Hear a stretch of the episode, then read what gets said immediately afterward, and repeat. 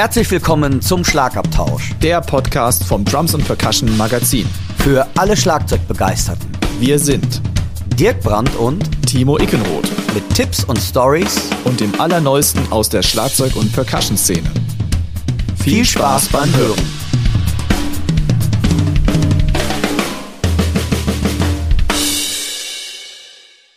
Hallo und herzlich willkommen zur vierten Ausgabe vom Schlagabtausch, dem Podcast für alle Schlagzeugerinnen und Schlagzeuger. Mein Name ist Timo Ickenroth und mit mir dabei ist natürlich der Dirk Brandt. Hi Dirk.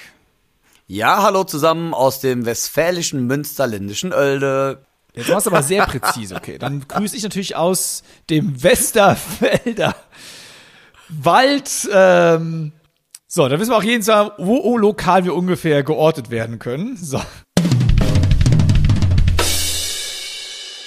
Ähm, ja, worum geht's heute? Heute ähm, haben wir natürlich einige Themen für euch vorbereitet. Einerseits sprechen wir über das dieses Jahr stattfindende Austrian Percussion Camp.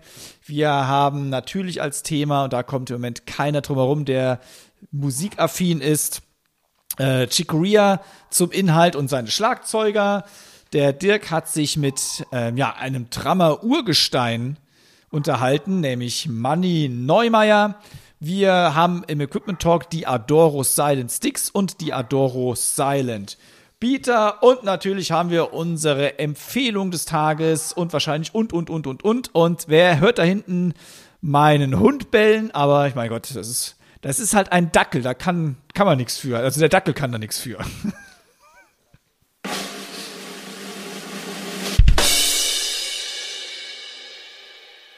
wir beide müssen einmal was klarstellen. Und zwar hat man uns darauf hingewiesen, dass der Nicky Gebhardt nicht der Herausgeber des Rimshot-Magazins von 1988 bis 90 war, sondern er war Editor und Autor des Magazins. Und Timo, du hast, glaube ich, auch noch was auf dem Herzen, ne? Ja, ich muss auch was äh, richtigstellen. Und zwar, das, äh, ja, hätte ich mal in der Schule besser aufgepasst. Ne? Ich, hab, ich, ich habe, war das eigentlich, ich verliere schon Überblick. Wir sind in Folge 4 schon. Jetzt kommt mir vor, als, äh, ne, wären wir schon in Folge was weiß ich wo. Denn ich weiß schon gar nicht mal, ob es in der, ich glaube, es war in der vorletzten Folge. In Folge 2 habe ich ja die äh, Swish-Symbols verglichen. Und da gab es die Sabian oder das Sabian Pank Thing. Und das ist, ich habe gesagt, aus der Crescent-Serie. Nein, ich wurde natürlich berichtigt. Das heißt Crescent. Crescent. Also, das ist die Sabian Crescent-Serie. Und äh, um jetzt, jetzt noch, äh, wie soll ich sagen, schlaumeierischer rüberkommen zu lassen, das heißt Halbmond. So, da hätten wir erstmal alles soweit richtig gestellt, hoffentlich. Wenn euch irgendwas auffällt, dann äh, sagt uns das wir sind auch nur Menschen und ich sage, wir sind sogar nur Schlagzeuger. Das ist nochmal noch mal eine andere Hausnummer.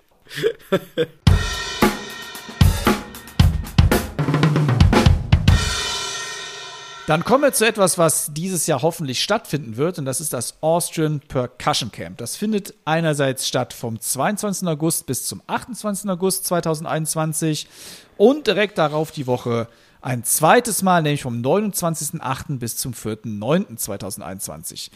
Das Ganze ist in Ossiach im schönen Kärnten. Ist das 13. Mal, dass dieses äh, Percussion Camp stattfindet, wird organisiert von dem Günther Meinhardt. Ist für im Prinzip alle Niveaustufen offen. Das heißt, da muss man sich selbst einschätzen. Es gibt dann vier Stufen, die vorgegeben sind. Da wird man entsprechend wahrscheinlich, ich gehe davon aus, in Gruppen eingeteilt werden. Und die Liste der Dozenten ist wirklich sehr, sehr lang. Da ist alles dabei. Von Latin Percussion, Afro Percussion, Brazilian Percussion, Handpan-Spiel, wir haben Yoga, wir haben Sportkurse, wir haben ähm, Drumset selbstverständlich dabei. Es gibt einen Chor. Es ist sogar für die Kinderbetreuung gesorgt. Das heißt, äh, es rentiert sich auch für Familien dort dann Urlaub zu machen. Also dann wirklich dann ein Musikurlaub. Und die Kursgebühr beträgt jetzt im Frühbucherrabatt 470 Euro und die Vollpension würde dann auch nochmal 470 Euro zu Buche schlagen. Wer da ein bisschen länger wartet, für den wird das dann jeweils 50 Euro teurer. Also 520 Euro die Kursgebühr und 520 Euro die Vollpension. Aber das ist so vollgepackt mit Informationen und Workshops und allem möglichen. Das ist bestimmt Geld, das hervorragend angelegt wird. Und äh, die Gegend dort ist bestimmt auch nicht die allerschlechteste. Achso, wer sich noch äh, informieren möchte, www.studiopercussion.com. Das ist die Webadresse, da kriegt man alle weiteren Informationen zu allen Dozenten. Und ja, warst du schon mal in Kärnten? Nein, aber es hört sich super interessant an. Aber Ossiacher See, der sagt mir was. Das kenne ich irgendwie, da war ich mal als Kind im Urlaub, aber die Gegend muss traumhaft sein, wenn dann noch das Wetter mitspielt. Ich glaube, der Kursus, da ist ja wirklich äh, für alle was dabei. Hört sich super interessant an. Genau. Leute, wir drücken euch die Daumen, dass es stattfinden kann. Toi, toi, toi dafür.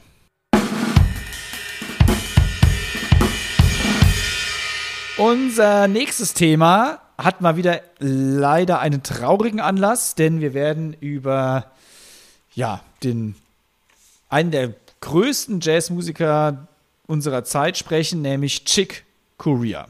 Yo. Der ist ja leider verstorben ähm, im Alter von 79 Jahren an einer Krebserkrankung, an einer seltenen Krebserkrankung, wie ich gelesen habe, die auch gar nicht so früh festgestellt wurde. Also es kam alles relativ schnell, ist natürlich tragisch. Ähm, und Chicoria hat ein musikalisches Vermächtnis, das seinesgleichen sucht, kann man echt nur so sagen. Ja.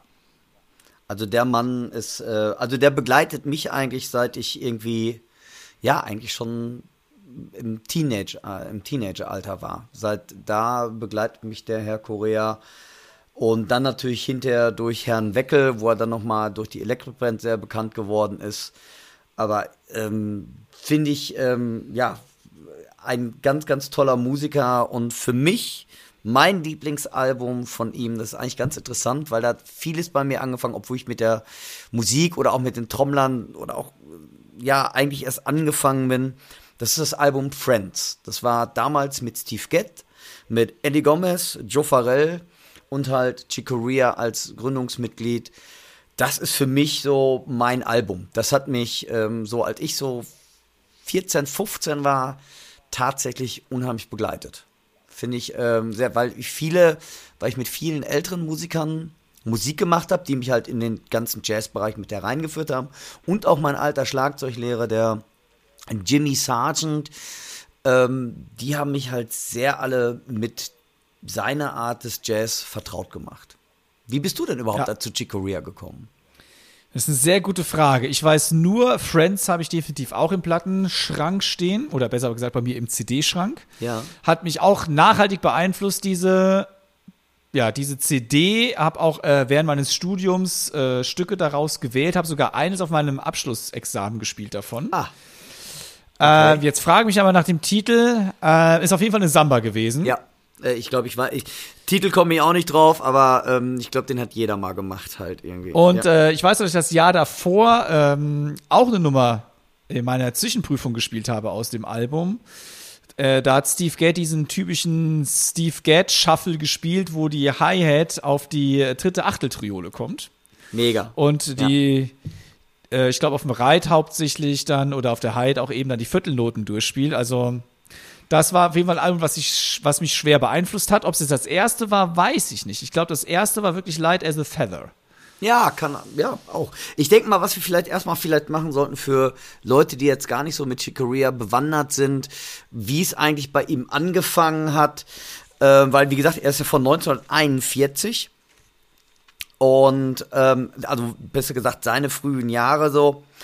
Und ähm, das, er hat ja so eine ganz, ganz interessante Laufbahn auch gemacht, weil er zählt ja zu seinen Einflüssen Bud Powell, Horace. Silver, den wir wahrscheinlich auch beide alle schon mal Stücke von gespielt haben.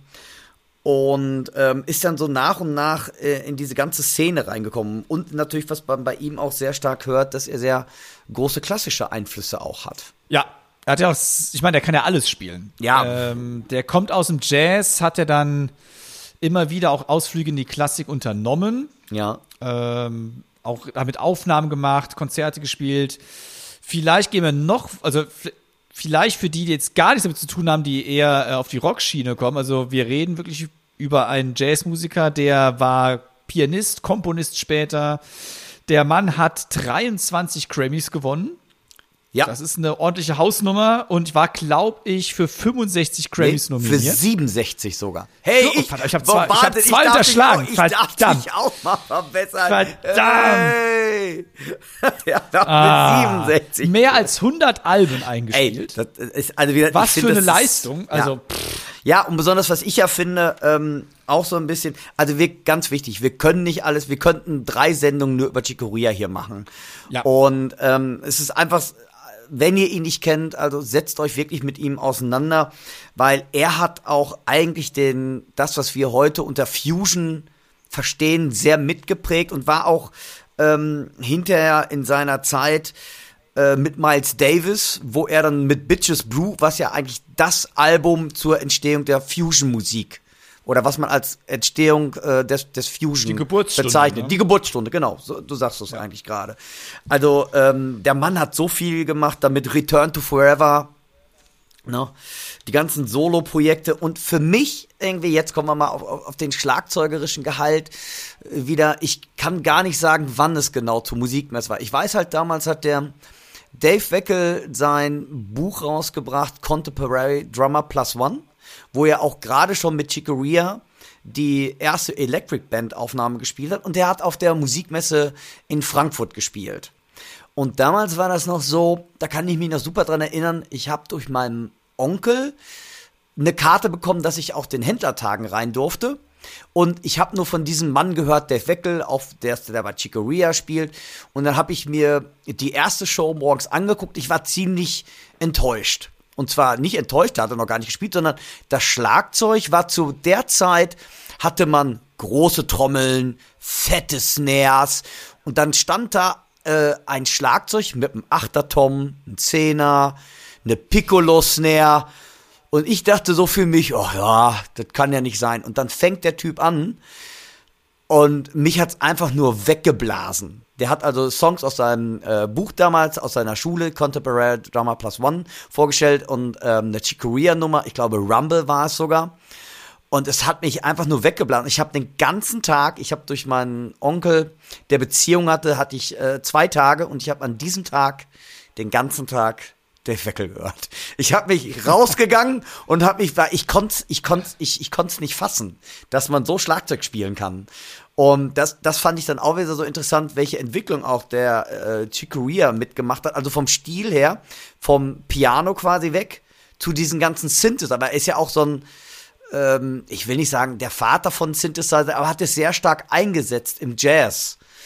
Und also mich hat es einfach nur weggeblasen. Und äh, wie gesagt, Chicoria, ja, hat mich eigentlich, seitdem ich trommel, mich immer wieder begleitet. Und auch eine andere Sache, jetzt, wie gesagt, ich springe jetzt gerne so ein bisschen, weil, wie gesagt, man kann das alle gar nicht in Worte fassen. Ähm, ich bin ja auch ein Fan von Roy Haynes. Und mit dem hat er ja damals für mich ein sehr spektakuläres Album aufgenommen. Äh, Now He Sings, Now He Sobs. Sobs ist, glaube ich, richtig ausgesprochen. Sobs, ja. Sobs, ne? Mit äh, Miroslav Vito an Bass und Roy Haynes und ihm als Trio. Und das fand ich einfach, ey, äh, das ist für mich ein Meilenstein auch in der Jazzmusik gewesen. Das ist jetzt äh, na, schon wieder vorher, also eine ganze Ecke vorher. Das war, das Album weißt ist du das? 1967 aufgenommen worden, Ah, okay. 1968 erschienen. Ja, Wahnsinn. Also das hat mich, wie gesagt, wie gesagt, ich bin von, nee, das darf man, Alter, darf ich gar nicht sagen, meinst du? Ich bin von 69, also, scheiße.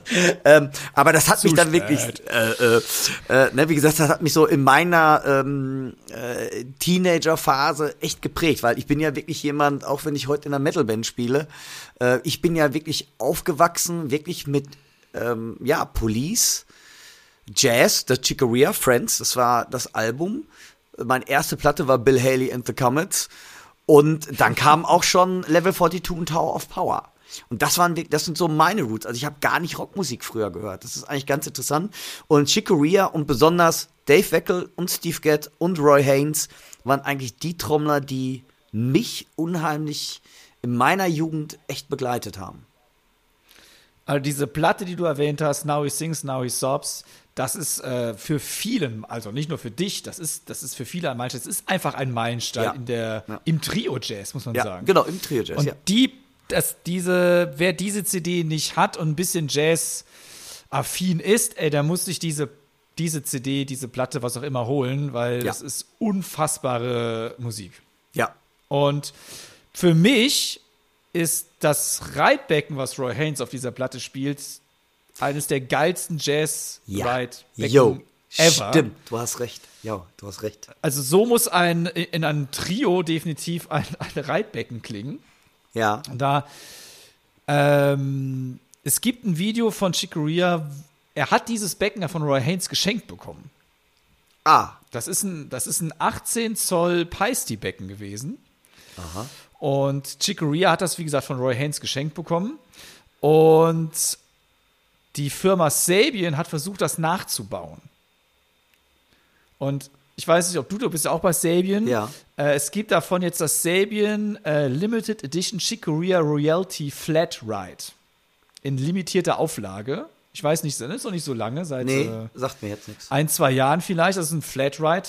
Und die haben versucht, den Sound, also die hatten das Originalbecken, dieses Original Peisty-Becken hatten die bekommen, um es Wow. nachzubilden. Krass. Und es ist, ich finde, ehrlich gesagt, es ist nicht hundertprozentig gelungen. Es ist ein geiles Flat Ride. Ich habe es zum Testen gehabt. Ähm, aber es ist nicht genau der Sound, den ich jetzt auf Now He Sings, Now He Sobs höre. Okay. Es ist ein bisschen mehr, es hat ein bisschen mehr, wie soll ich sagen? Ich finde das auf, es ist ein sehr trockenes Ridebecken auf der Aufnahme. Ja. Und hier das hat etwas mehr Ton, finde ich. Okay. Aber dieses, dieses Stick-Definition auf dem Becken ist, also auf der Originalaufnahme von Now Six Jobs von Roy Haynes ist boah, ist, äh, unglaublich gut. Wahnsinn. Wahnsinn. Das ist. Und äh, ähm, witzigerweise, Chicoria hat nämlich dann auch noch, seitdem er dieses Becken dann hat, versucht, seine Schlagzeuger dieses Becken zu benutzen. Geil. nee, das wusste ich nicht. Ich meine, Das, das, das sagt er in einem Video halt. Das Video kann man auf YouTube sich anschauen. Äh, da zeigt er auch das Becken, er zeigt noch äh, das, auch das Royalty Ride dann von Sabian und erzählt halt so ein bisschen. Und wer hat es noch benutzt? Ich muss jetzt, boah, jetzt müsste ich lügen, er sagt es auf der Aufnahme. Aber jetzt haben wir noch zwei, äh, der Jeff Ballard hat es auf jeden Fall noch benutzt. okay. Äh, Er hat versucht, Ayeto Moreira dazu über, zu überreden, es zu benutzen. Ich glaube, er hat es auch dann benutzt. Ich bin mir nicht mehr ganz sicher, aber ganz witzig. Also er hat wirklich versucht, was war sein Lieblingsride dann? Alle Leute mussten dieses Roy Haynes Ride dann spielen irgendwie. Klasse. Nee, das, das wusste ich nicht. Also was viele vielleicht auch gar nicht wissen von unseren Zuhörern, dass Chicoria selber ein toller Schlagzeuger ist. Und es gibt auf YouTube so einige Videos, wo er auch Schlagzeug spielt. Das ist echt, wo in der Probe so, wo man das mal einfach so eben mitgeschnitten hat. Yo, der Typ konnte swingen. Und auch, auch das äh, Ganze oft, also dieses, was ich ja so krass finde, dieses äh, bei Chicoria, dieses Time-Verständnis. Time-Verständnis, also wie er quasi mit der Melodik und der Rhythmik umgeht und ähm, wie er damit spielt. Also Tension, Das Release, also Kino, ja. Anspannung, äh, äh, loslassen, äh, Improvisation, aber dann wieder ähm, auf den Punkt. Also Wahnsinn. Also äh, so ja, tierisch. Also der, der Mann. Das finde ich ja, das finde ich ja manchmal deprimierend, dass die Pianisten ja oft die besseren Rhythmiker sind. Wahnsinn, ne? Ja. Und gerade bei Chick Corea oder bei allen großen Pianisten hörst du das raus. Die haben eine unglaubliche Time. Und rhythmisch gesehen sind die, ja, keine Ahnung, die, die wissen, was sie tun. Ja. Und äh, es gibt sogar eine Aufnahme auf CD, wo äh, Chick Corea Schlagzeug spielt. Und zwar 1981 gab es eine Platte mit Steve Gadd eigentlich am Schlagzeug. Ja. Die heißt Three Quartets. Ja. Und auf dem Stück Confirmation spielt Chicoria Schlagzeug und nicht Steve Gadd. Oh, okay. Das heißt, er hat es auch tatsächlich unter Beweis gestellt und äh, auf Platt und CD pressen lassen. Wow, ja, ey, was ein Typ. Und der Typ, ja, er wusste ja wirklich dann, der ist ja selbst, er hat Bock auf Schlagzeuger gehabt, das hat man einfach gemerkt. Und wenn man sich jetzt nur die Liste mal anguckt, wem der, also wen er gewählt hat für seine Schlagzeuger, das ist das Who is Who. Also, ja, da, ja. unfassbar einfach, da ist jeder einzelne, jeder einzelne Schlagzeuger für sich äh, absolute Weltklasse. Und was ich auch cool fand, war, er ist immer wieder zu Schlagzeugern zurückgekehrt. Er hat ja mit Roy Haynes auch noch viel später nochmal Sachen gemacht. ja, sogar. Äh, Zum Beispiel, ne? Ja, wollte ich sagen, also, also auch noch äh, vor, vor zehn Jahren oder so, oder fünf, fünf, zehn Jahren gibt's, gibt's Konzertaufnahmen, meine ich. Ich glaube auch, auf jeden Fall, ja, ja, definitiv. Ja. Definitiv. Find, Äh, hier, zu seinem, YouTube, zu ja. seinem Geburtstag. Das war, äh, es ist, äh, ähm, Chico Rea hat Geburtstag gefeiert. War, war, vielleicht sogar im Blue Note, da kann ich mich aber jetzt auch in den Nesseln setzen. Das habe ich jetzt gerade nicht auf dem Schirm. Das gibt's auf jeden Fall als DVD und CD. Und da sind auch die ganzen Jungs. Da ist Get dabei, da ist Roy Haynes, meine ich, mit dabei. Und ähm, ja, Hammer. Auch, äh, wen man auch So, nicht vergessen darf, Lenny White. Lenny White. Aber ich lass uns mal, ich lege jetzt, ich lese jetzt da alle mal in hoffentlich chronologischer Reihenfolge vor. Und Ja, das kommt Und ihr da draußen, egal wen ihr jetzt hört, ihr müsst jeden von dem auschecken. Ja, genau. Ja, macht er mal. Wir reden hier ganz schön von Höchst auf Stöcks, aber es passt doch einfach bei Rea, weil er hat immer ja auch Sachen auch zum Teil gleichzeitig gemacht, dann wieder reingeschoben und so weiter. Lest mal vor. Also ich glaube, das ist Ich bestimmt lese mal vor. So, also, wir haben, äh, wir fangen einfach mal an. Äh, Ja. Das ist von Chico Rias Homepage. Ähm, deswegen gehe ich davon aus, dass es auch halbwegs soweit richtig ist. Also 1964 fangen wir mal an. Äh, das wäre Al Foster. ja. also legendärer Sch- Jazzschlagzeuger. Joe Chambers, Roy Haynes, Tony Williams, Barry Altschul, uh, Ayrton Moreira, Lenny White, Gary Brown, Steve Gadd, Tom Brackline, Dave Weckel, Gary Novak, Jeff Ballard, Antonio Sanchez, Jack DeJohnette, Richie Barche, Winnie Colaiuta, Brian Blade und Marcus Gilmore. Ja. Das waren schon ein paar und wie gesagt, jeder einzelne von denen, ja, wer mit Chick Corea spielt, das ist selbst ein Virtuose an seinem Instrument. Absolut. Ähm, für mich absolut Hammers wieder. Sehr schön. Ähm, für mich eine unglaubliche Platte auch. Und zwar eigentlich so, das müsste um, weiß ich gar nicht, 2000, ähm, 8, 2010 gewesen. Ich weiß es gar nicht, vielleicht kannst du mich korrigieren. Und zwar hat ja mit John McLaughlin ähm, diese Five-Piece-Band gehabt. Und da gibt es eine ganz, ganz tolle Platte, ein Live-Album. Und zwar, wo Winnie mitgespielt hat. Das ist äh, auch eine Mörderplatte. Ähm, ja, und ich glaube, für die Platte hat er seinen 16. Grammy gekriegt. Wahnsinn, oder? Ey, unfassbar. Also ey. diese Karriere ist einfach unfassbar. Ja, vielleicht kann man auch mal ein bisschen. Ähm, Chico Rea war ja auch nicht ganz unumstritten. Also ich war, wollen wir uns jetzt nicht aus dem Fenster lehnen und sonst was. Ich ja, hätte das Thema jetzt ausgeblendet, aber wenn du es jetzt ansprichst, kommen wir nicht drum herum mehr. Nee, eigentlich nicht, weil, also wie gesagt, äh, da, da muss sich jeder auch seine eigene Meinung zu bilden. Aber er war ja bekennender äh, Scientologe und ähm, war halt sehr mit L. Ron Hubbard auch, ähm, wie soll man sagen, in, in, in, in, in diesem Kreis mit drinne und ähm, hat auch Platten hinterher in seinem Na Namen gemacht oder hat nach den L. Ron Hubbard Büchern Platten gemacht, aber war halt umstritten, weil er zum Beispiel 1993 wurde Korea, ähm, da sollte ein Konzert st- stattfinden im Zuge der Leichtathletik-Weltmeisterschaft in Stuttgart und das wurde er vom Veranstalter ausgeschlossen. Und zwar, weil die Landesregierung Baden-Württemberg damals gesagt hat, die die, die Subventionen, ähm, also die das äh, quasi dieses Musikfestival äh, mit subventioniert hat, die gesagt hat, nee, können wir nicht machen, halt irgendwie ähm, möchten wir nicht. Und ähm, die Klage, Korea hat auch ver- versucht dagegen zu klagen, ist auch abgewiesen worden. Ne? Und seit Das ist ja fast 1997 hat er quasi in Clearwater, Florida, im spirituellen Zentrum der Church of Scientology gelebt.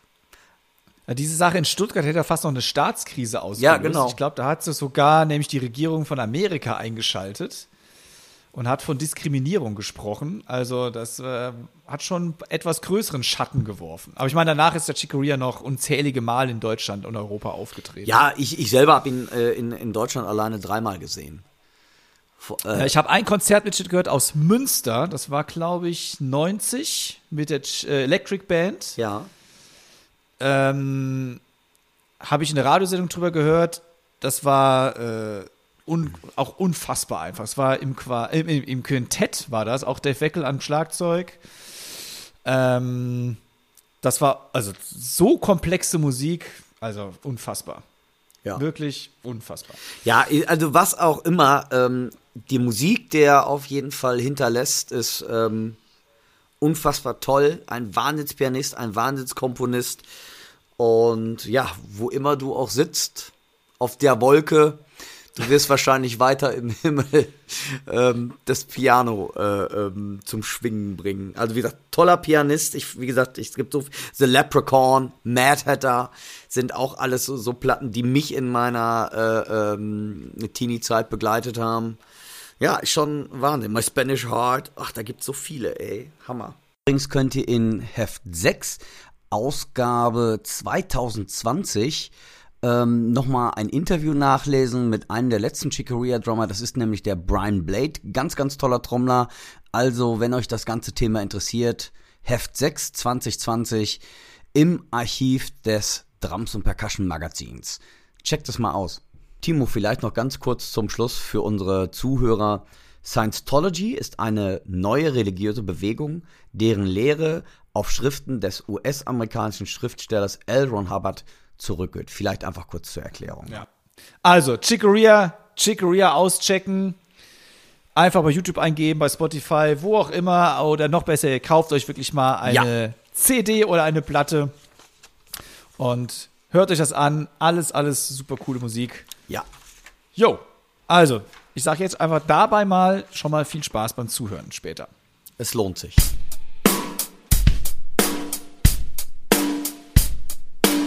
Kommen wir mal zur nationalen Szene.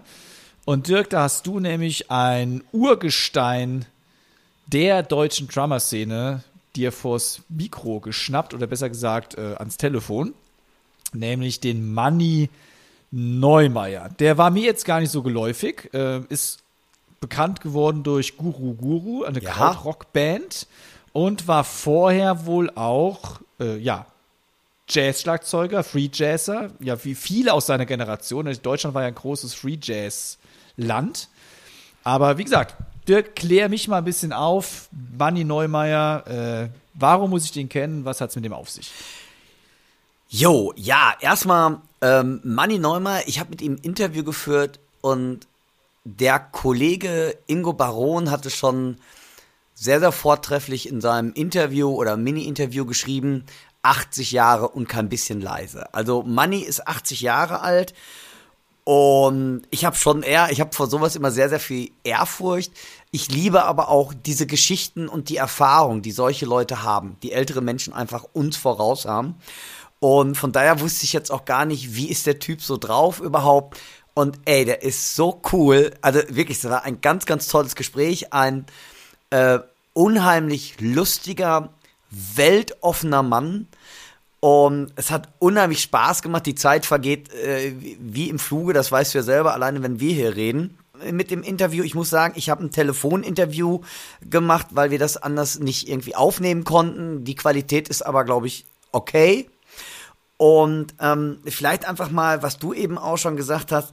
Wie gesagt, ähm, er ist ähm, eigentlich Jazz-Schlagzeuger, findet Jazz-Schlagzeuger ganz toll, hat sogar 1967 bei den Berliner Jazztagen im Duo mit Philly Joe Jones äh, und dem Global United Orchestra gespielt.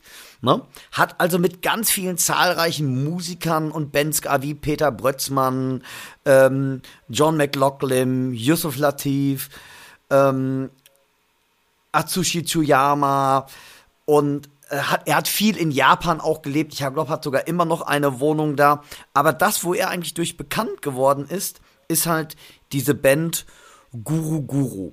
Und dort spielt er nicht nur Schlagzeug, sondern auch singt. Also er hat beide Parts übernommen. Und die Band ist quasi 1968 ins Leben gerufen worden. Und er erzählt gleich in dem Interview selber mal, ähm, wie es überhaupt zur Band gekommen ist. Früher hieß die Guru Groove oder Guru Guru Groove. Und ähm, das ist eine Wahnsinnsgeschichte, die er da gleich erzählt. Das finde ich unheimlich interessant. Und ähm, was ich einfach toll finde an ihm, dass er musikalisch wirklich aus allen Bereichen sich bedient. Er ist äh, Guru Guru ist so ein bisschen die Ära des deutschen Krautrocks, dann ist aber vom Herzen her sehr viel Jazz bei ihm mit drin, sehr viel experimentelle Musik. Ähm, er liebt die asiatische Kultur, wie ich eben gesagt habe, und holt sich da auch so Percussion-Ideen sehr dabei. Also äh, spielt auf Töpfen und Pfannen und Eine Kultfigur, die er ins Leben gerufen hat, ist der Elektrolurch.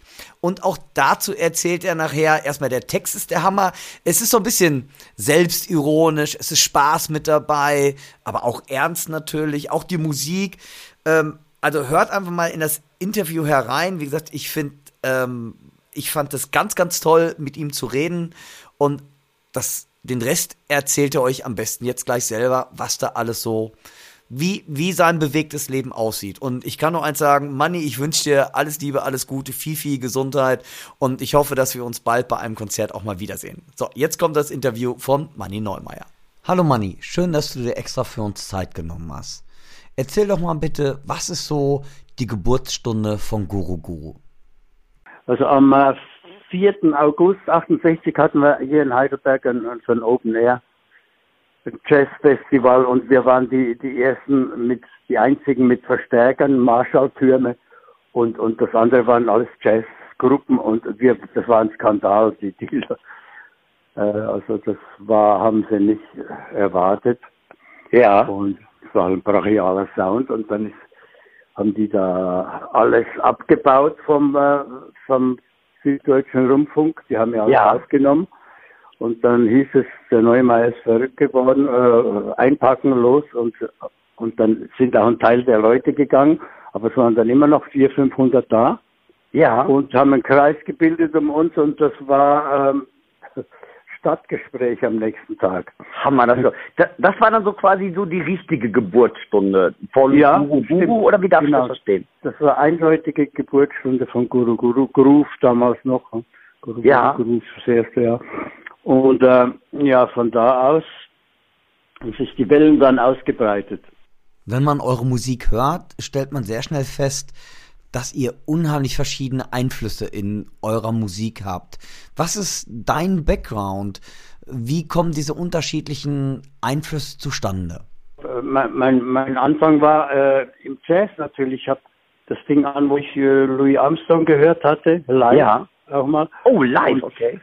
Sogar, und das war gewaltig, wirklich unglaublich. Also nicht irgendwie etwas so ein Dixieland oder so, das war ganz heftig punkige äh, New Orleans äh, gelagerte äh, ja.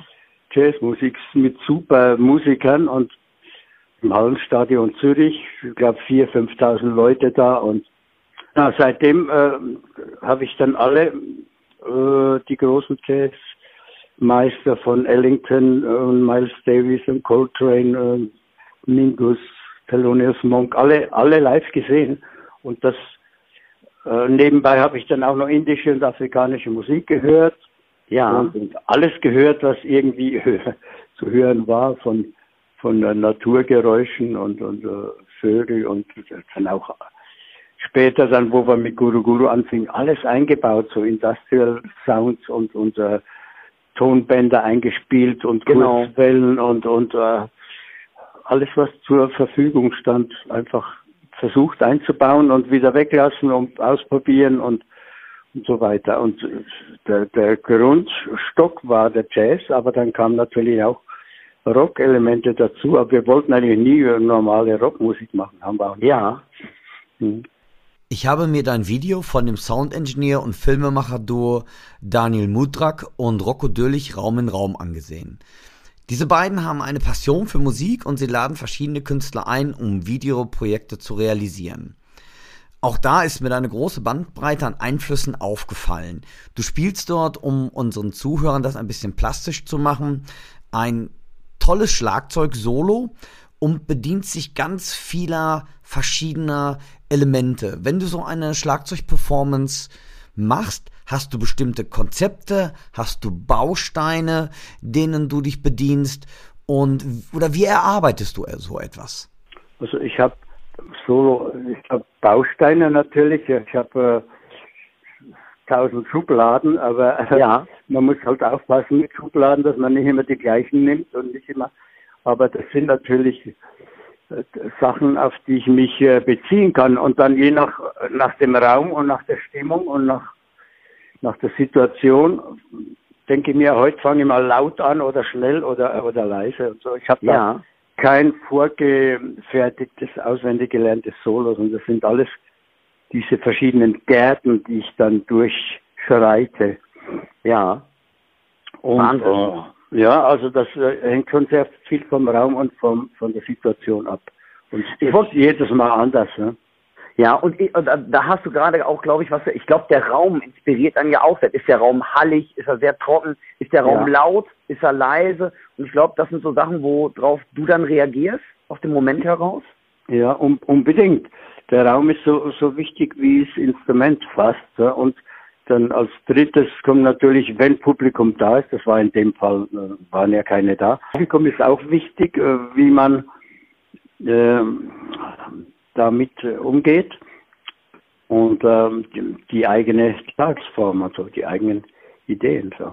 Ja, aber klasse. Für mich, mich ganz wichtig, nicht ein festes, ausstudiertes Solo, was dann auch immer klappt, aber das wird natürlich nach dem fünften Mal langweilig und verstaubt dann langsam. Das, das ist so aus, auswendig gelernte Geschichten oder so.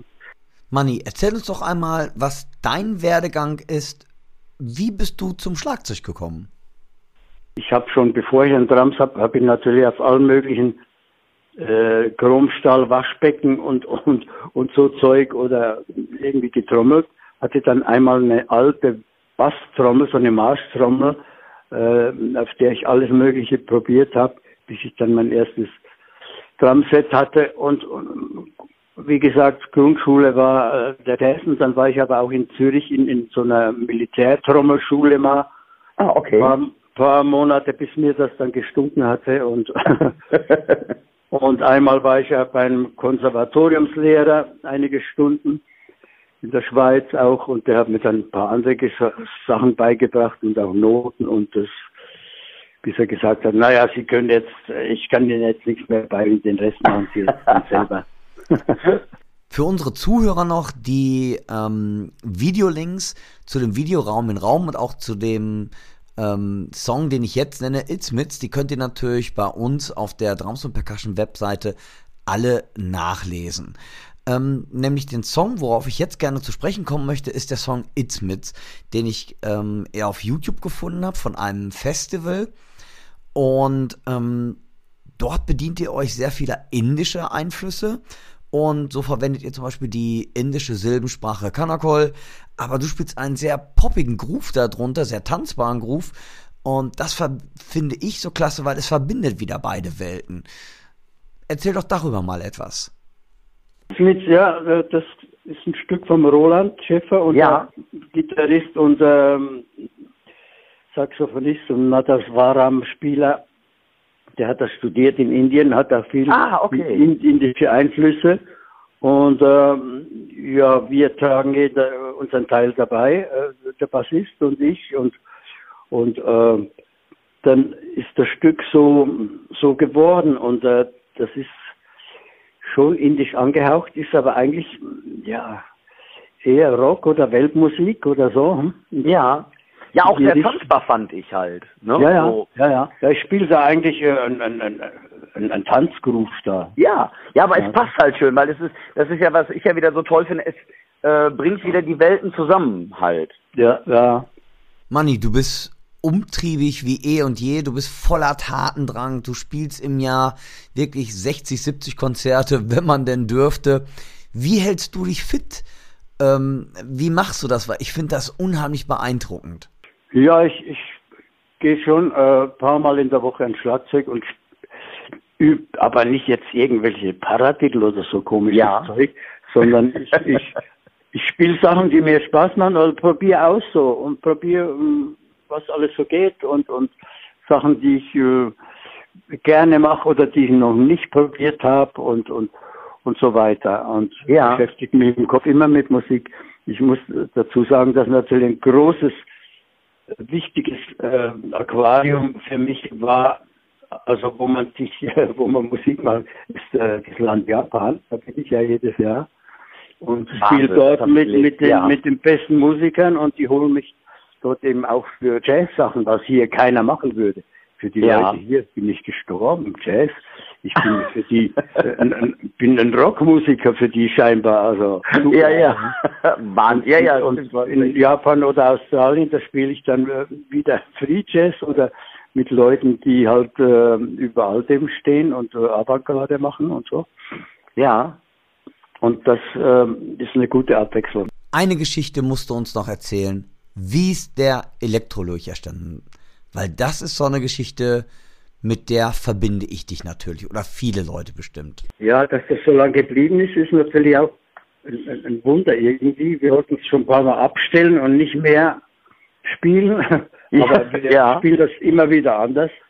Und entstanden ist es einmal auf einer Busfahrt, ich glaube äh, 1900, wann waren das? 73 so ungefähr. Ja. Und dann äh, haben wir gedacht, wir machen jetzt mal ein ganz anderes Stück, was anders herkommt wie, wie Rock oder Jazz und so, oder das, Ja. was wir bis jetzt gemacht haben. Dann hatten wir halt diesen Grundrhythmus, der weder, der weder Jazz noch Rock ist und, und dann kamen dann verrückte Sprüche dazu und dann war, tauchte plötzlich der Name Elektrolurch auf. da musste natürlich auch eine Maske her. Ja. Und die ist auf, äh, auf äh, Anhieb gut gelungen. Das war einfach äh, ein gelungenes Teil, was ich äh, dann jetzt auch schon tausendmal eingesetzt habe und, und äh, hundertmal repariert. Klasse. Mit so Leuchtblinkern dran und Genau, ja, ja. Und ähm, meint, das ist die einzige Maske eigentlich im, im, im Rock in, in Europa, denke ich. Ja. mal. Meint, das war, das war noch vor Kiss, bevor die sich anfingen zu Wahnsinn. Ja. Und ähm, ja, das äh, macht eigentlich immer noch Spaß. Nicht so, manche schreiben, das macht er nur noch, weil die Leute es wollen oder weil er muss. Stimmt gar nicht. Man kann in dem Stück äh, sehr viel experimentieren. Ja. Und, und äh, es bringt irgendwie viel Freiheit irgendwie beim Spielen und für die Leute. Und sie haben einen Aufhänger, sie können was sehen. Visuell ist irgendwie was los und man kann sich sowas einfach besser merken als nur ein Stück. Hast du noch ein Schlusswort für unsere Zuhörer? Positiv denken und, und Genau. vorsichtig sein. Hä? Vorsichtig sein und nicht denken, macht ja alles nichts, ist halt so schlimm. Und trotzdem kreativ bleiben.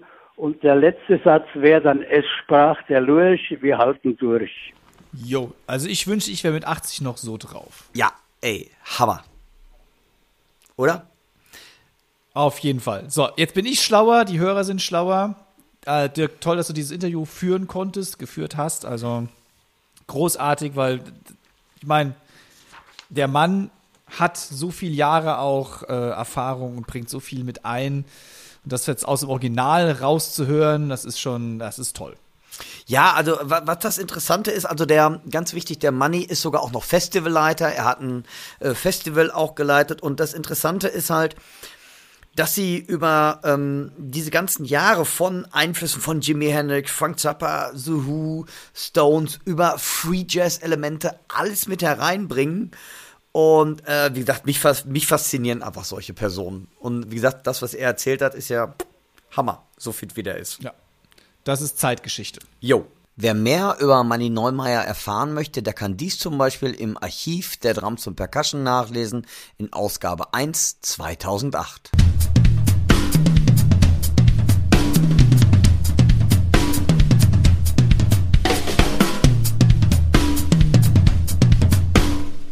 Timo, wir haben ja von der Firma Adoro aus Hamburg die Silent Sticks und den Silent Bass Drum Beater bekommen. Vielleicht erklärst du unseren Zuhörer mal, was ist das überhaupt?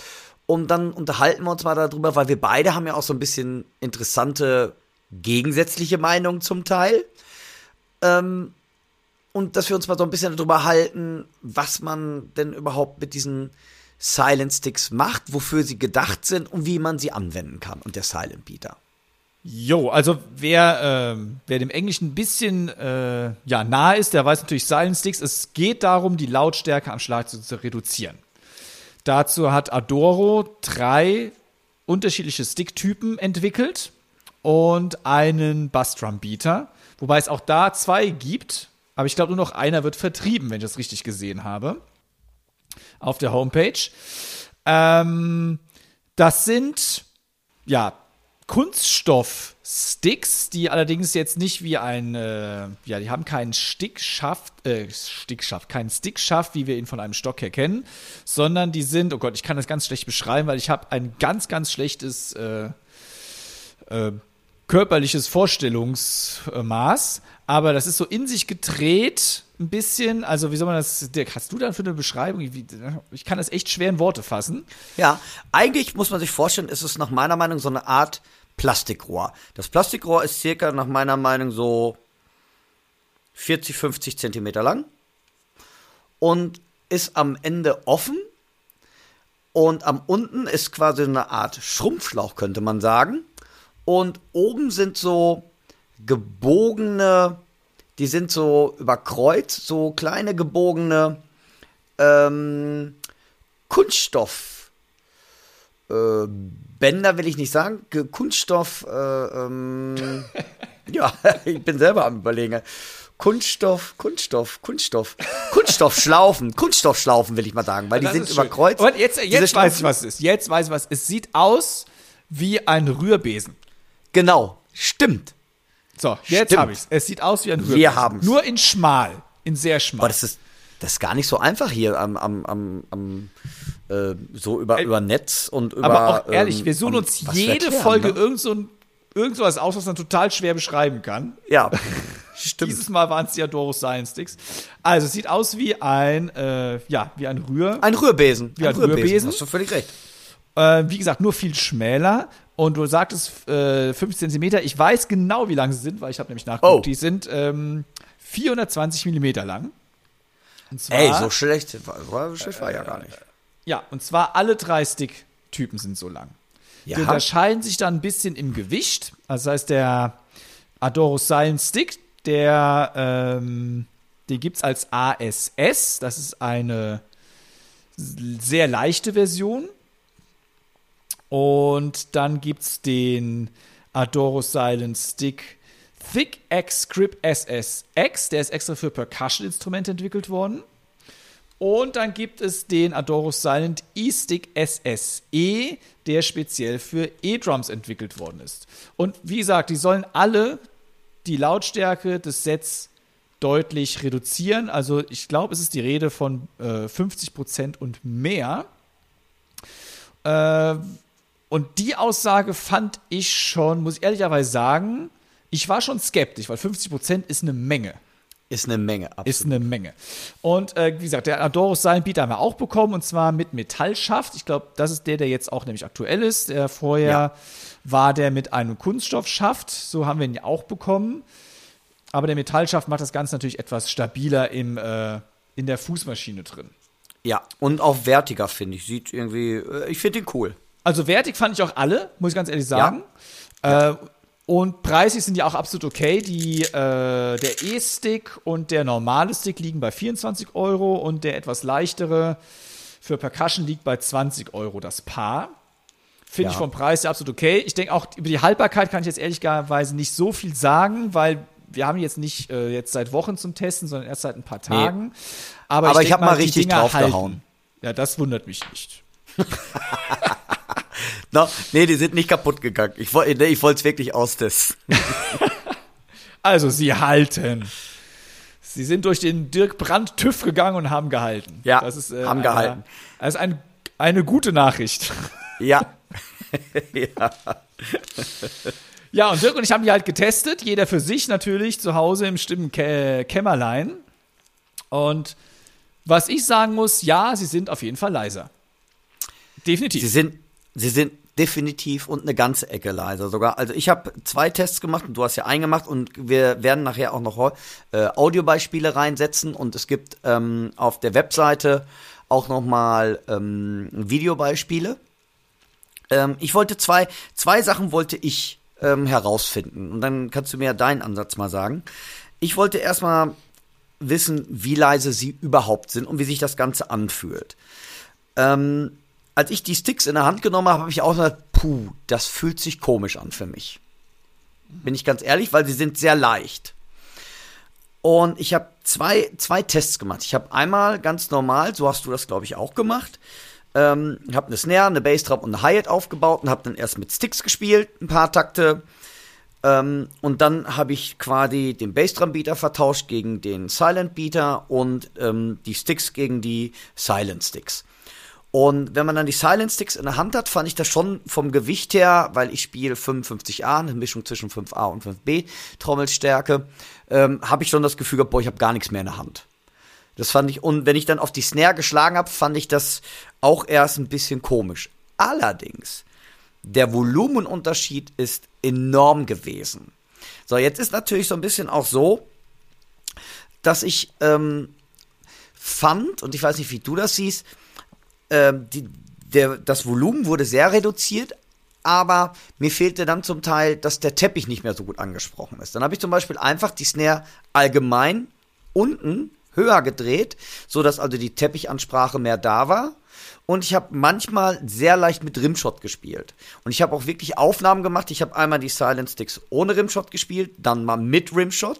Dann seht ihr natürlich klar, muss man jetzt auch ganz ehrlich sagen, sobald ich einen Rimshot nehme, sind sie auch natürlich wieder lauter. Aber im Groove-Kontext fand ich das absolut vertretbar, weil ich weiß von ganz, ganz vielen Schülern, die zum Beispiel in einem Orchester spielen, die ähm, ja, im Akkordeonorchester auch unterwegs sind äh, oder auch äh, im klassischen Orchester oder im Schulorchester und immer, das weißt du vielleicht auch immer, boah, Schlagzeuger, ihr seid immer zu laut. Und wenn man das dann selber, und manchmal ist es auch der Raum, es, ich wollte zwar gerade sagen, wenn man das dann selber nicht geregelt kriegt, aber manchmal, wenn man in so einer, ich weiß das noch wie früher, in so einer riesigen Schulaula spielt, da habe ich das Gefühl, du guckst die Snare an und die ist eigentlich schon zu laut. Ne, irgendwie, ja. Und wenn du dann mal richtig so äh, loslegst, irgendwie, und ich glaube, jemand, der Probleme hat, leise zu spielen oder die Kontrolle gut zu finden, ist das eine wunderbare Lösung, um einfach sich selber in der Lautstärke zu reduzieren. Bei mir war es so, ähm, die besten Sticks, die ich für mich dann empfunden, war das dicke Modell. Und das ist eigentlich für E-Drums, glaube ich, gedacht. Das habe ich für Schlagzeuge mit dem blauen, mit dem blauen Schaft. Ich glaube, das ist für E- für E-Drums eigentlich gedacht. Ah, die Kann blauen das sein? Sind auf jeden, die blauen sind auf jeden Fall für E-Drums. Äh, Genau, Das und sind ich auch hab- die, das sind die dicksten, ja. Genau. Und die habe ich natürlich, jetzt kommen wir vom Draufhauen, wo ich für mich das beste Spielgefühl gehabt habe. So, jetzt wollte ich eins testen. Und da hört ihr auch gleich das Hörbeispiel zu. Was ich gemacht habe, ich habe mal, ähm, ich habe mein komplett abgenommenes Drumset genommen und habe einmal das komplette Drumset, aber kein EQ, kein, kein Kompressor, nichts dabei, ganz wichtig. Da sind keine Effekte da drauf. Und habe erstmal mit normalen Sticks gespielt, dann mit den Silent Sticks. Dann habe ich einen Loop genommen, dass dieser Loop in der Lautstärke komplett zu meinen Akustiksticks passt. Und habe damit gespielt, also so wie man es kennt. Statt der Akustiksticks die Silent Sticks genommen. Und dann hat man fast das Schlagzeug nicht mehr gehört. Das fand ich sehr interessant. Und daran hat man jetzt Sehr geile Idee. also da, weil ich halt sehen wollte, wie, wie ist das, wie, wie, wie ist das Verhältnis? Wie ist das Verhältnis? Sind die denn wirklich leiser? Und da war wirklich das Schlagzeug wirklich, ob es jetzt 50 Prozent waren, das kann ich nicht sagen. Aber es war eine Menge leiser. Und das hat mich echt so ein bisschen überzeugt, wo ich sagte, wow, auch mit dem Bassdrum-Beater, ähm, wo man wirklich gemerkt hat, dass also die Lautstärke des Schlagzeugers ist sehr reduziert. Und dann habe ich hinterher, also ich habe dann die Musik erst normal, so wie es mit den Akustiksticks war, und dann habe ich hinterher wieder die Musik angepasst, so dass es auch zu den Silent Sticks passt. Und dann merkt man, finde ich nicht richtig viel Unterschied. So, jetzt werden natürlich einige vielleicht sagen, ja, aber mein Gott, der Sound ist ein bisschen dünner. Das stimmt, aber wir reden hier vorne von einem Rührbesen, hätte ich jetzt beinahe gesagt, äh, mit so, so Plastikdingern. Ähm, ich finde, also äh, mir hat's gefallen. Ähm, auch die ähm, der, der Bassdrum-Beater, man hört wirklich eine riesige Reduzierung. Ich glaube, es ist echt was für Leute, entweder die selber die Trommelstöcker nicht so kontrollieren können, vielleicht Anfänger, die einfach nicht so die, die Finesse haben, oder sie klingen anders als Rotz, sie klingen anders als Besen, als Brushes. Und man hatte dann wieder eigentlich auch eine andere Soundvariante. In diesem Beispiel hört ihr das Schlagzeug mit normalen Drumsticks gespielt, alle Mikrofone an, aber kein EQ oder Kompressor, so wie es halt ganz normal klingt.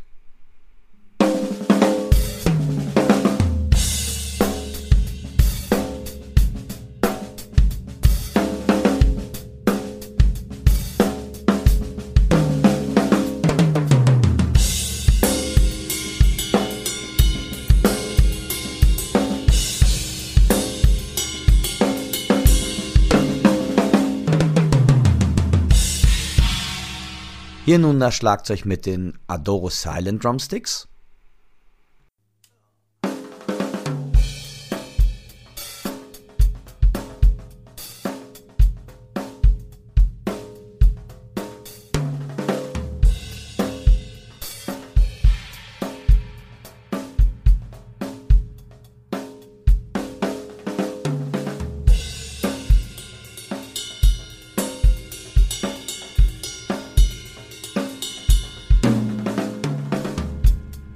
Jetzt hört ihr das Schlagzeug mit einem Loop und ähm, Loop und Drumset sind halbwegs ausgewogen zusammen.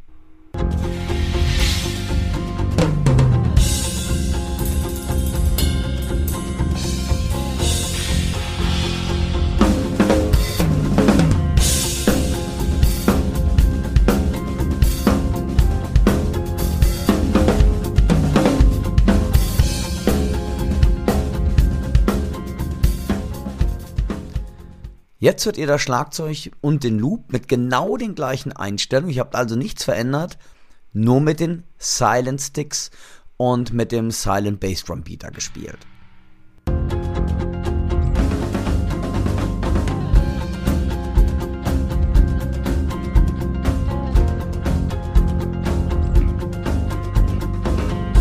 Hinterher habe ich dann das Schlagzeug der Musik mit den Silent Sticks angepasst.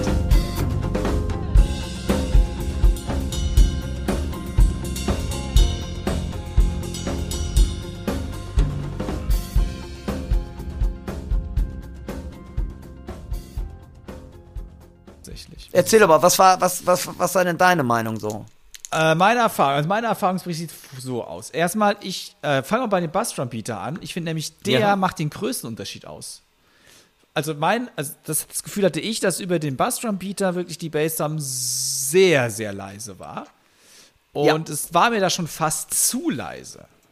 Okay. Und ich hatte noch nicht mal, Adoro liefert das noch mit einem extra ja, mit, mit einem extra Schaumstoff aus, um das noch leiser zu machen. Den hatte ich noch nicht mal drauf. Ich habe also den. Habe ich sofort drauf gemacht. Den, regulär, den regulären Beater ohne dieses extra äh, Gadget. Und da war mir die Bassdrum schon fast zu leise, muss ich wirklich sagen.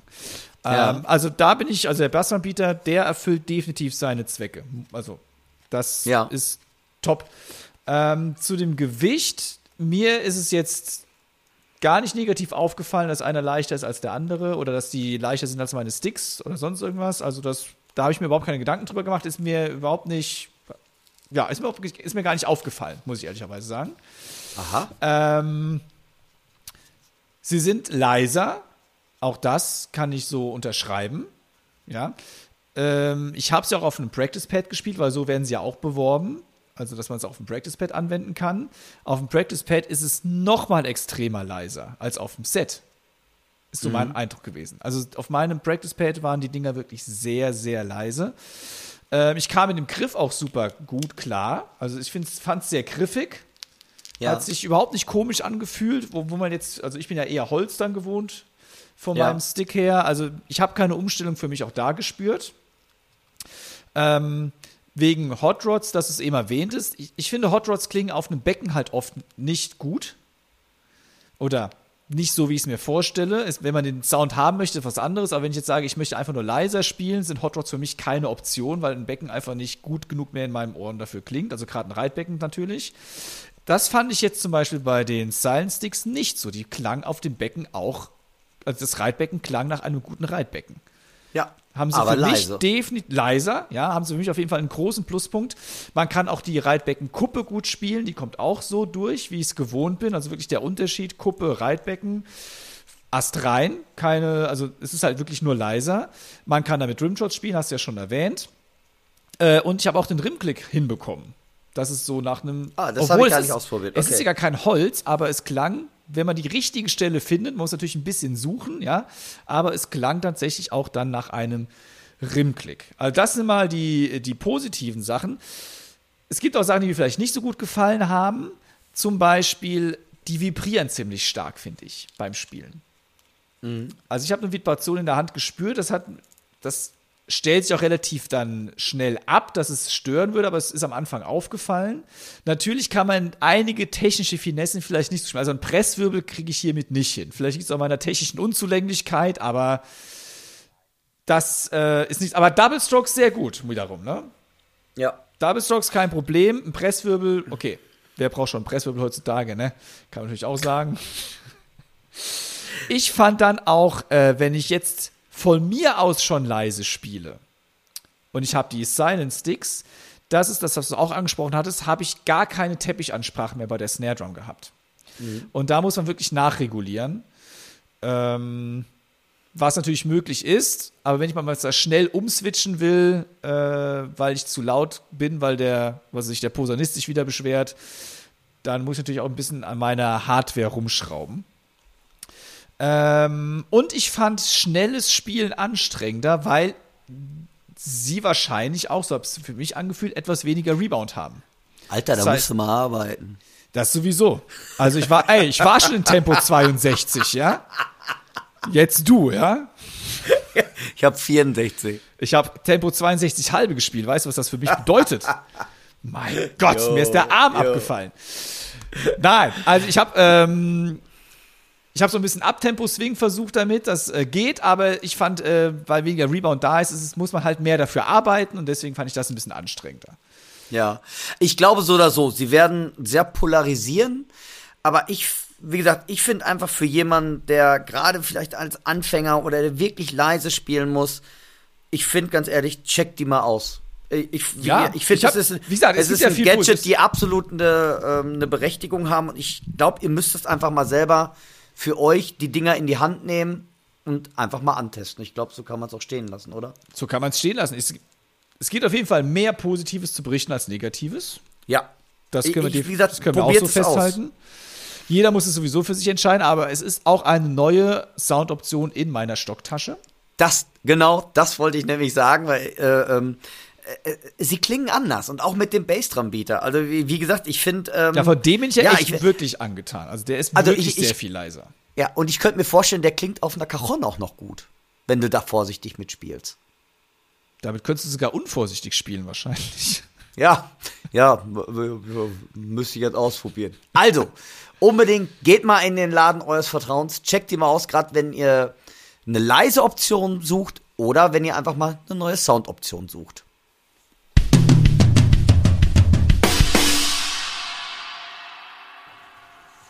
So, die Zeit rennt schon wieder. Ähm, wir sind aber auch jetzt am Ende. Wir kommen natürlich und wir wollen euch nicht ohne diese gehen lassen zur Chefkoch-Empfehlung des Tages. Dirk, was kannst du uns äh, dieses Mal kredenzen? Ja, ich habe eine App für euch und zwar ist die von keinem geringeren als Benny Grape und der hat eine sogenannte App herausgebracht, die heißt Gap Click. Und was diese App kann, die ist dafür da, und zwar um zum Beispiel, du hast zum Beispiel einen Takt mit Metronom, einen Takt ohne Metronom. Ich glaube, das ist das Einfachste jetzt einfach so mal erklärt als Beispiel. Ne, das heißt, du hast also eine Gap, du spielst einen Takt mit Metronom, dann hast du quasi eine Lücke, Gap, und musst quasi die Time fühlen, um wieder richtig auf der 1 zu sein. Kostet 3,49 Euro im, Apple Store. Ich weiß jetzt nicht, ich denke mal, Android wird genauso. Die gibt es auf jeden Fall für beide ähm, Systeme, Android und für ähm, iOS. Und ich finde sie ein super einzusetzendes Gadget. Also, das ist meine Empfehlung der Woche. Gap Click bei Benny Grape. Sehr gute Empfehlung, habe ich leider auch schon, aber ah. wer sie noch nicht hat, der muss sich auf jeden Fall zulegen. Also hat ganz tolle Features. Meine Empfehlung äh, des Tages ist ein Bassdrum-Beater, den ich schon sehr, sehr viele Jahre benutze. Das ist der Wahan Triozone Bassdrum Beater. Das ist ähm, ja kein regulärer Beater für die Bassdrum, sondern es ist ein flacher, der hat halt eben, er sieht aus wie ein Dreieck und der kann sich optimal der Oberfläche des Fells anpassen. Der hat also extra noch so Drehrädchen, dass er so ne, die optimale Aufschlagsfläche hat. Und der Vorteil davon ist, dass ich auch bei leisem Spiel eine volle Bassdrum habe. Mhm. Durch diese ja, durch diese Anpassung, gibt es im Wahan-Shop für 35 Euro. Also davon bin ich überzeugt, spielen seit Jahren. Auf jeden Fall auch mal auschecken. Das ist meine Empfehlung des Tages. So, und jetzt kann ich zurückkontern. Habe ich auch. Natürlich. Und ebenfalls, und ebenfalls eine Empfehlung. So, Timo, wir sind auch schon am Ende unserer Episode 4. Wahnsinn, wie die Zeit vergeht. Und Mensch, die vierte Episode. Ja, also fünf ist ja schon so ein halbes Jubiläum. Dann sehen wir, was noch so alles passiert. Ähm, wir haben ja unsere eigene E-Mail-Adresse und es wäre total cool, wenn ihr da draußen uns einfach mal schreiben würdet. Und zwar an podcast at drums und percussion.de. Podcast podcast at drums und percussion.de. Schreibt uns doch mal, äh, was euch gefällt. Schreibt uns natürlich auch, was euch nicht gefällt. Schreibt uns Themenvorschläge. Äh, einige haben mich erreicht, da können wir äh, mal drüber sprechen, Dirk. Ja. Äh, nicht jetzt, aber zu gegebener Zeit. Und ja, wir bereiten einige Themen für euch vor, aber ihr dürft auch gerne an uns herantreten. Das haben, wie gesagt, jetzt schon einige Leute getan und wir versuchen auch Themen dann aufzunehmen äh, und das natürlich auch für euch spannend und interessant zu halten. Ja, also vielen Dank auf jeden Fall fürs Zuhören. Wenn es euch gefallen hat, dann lasst doch bitte ein Abo da, wo auch immer ihr uns hört. Auf Spotify, Apple Music, äh, YouTube Music, äh, Schlag mich tot podcast.de, irgendwas. Egal wo, ein Abo und wenn es geht, wäre natürlich auch cool, wenn ihr einfach eine Bewertung auch noch raushauen würdet. Denn das, ja, wäre für uns eine coole Sache, weil so werden wir weiter im Algorithmus nach oben geschoben. Und das hilft dann auch vielleicht anderen Schlagzeugern, uns zu finden. Und ja, wir freuen uns natürlich auch über neue Hörerinnen und Hörer. Also vielen, vielen Dank, dass ihr dabei wart. Klasse. Folge vier. Empfehlt uns weiter. Schöne Zeit euch, schöne Woche euch. Und wir sehen uns in 14 Tagen, oder wir hören uns besser gesagt, in 14 Tagen wieder. Euer Dirk und Euer Timo. Tschüss. Tschüss.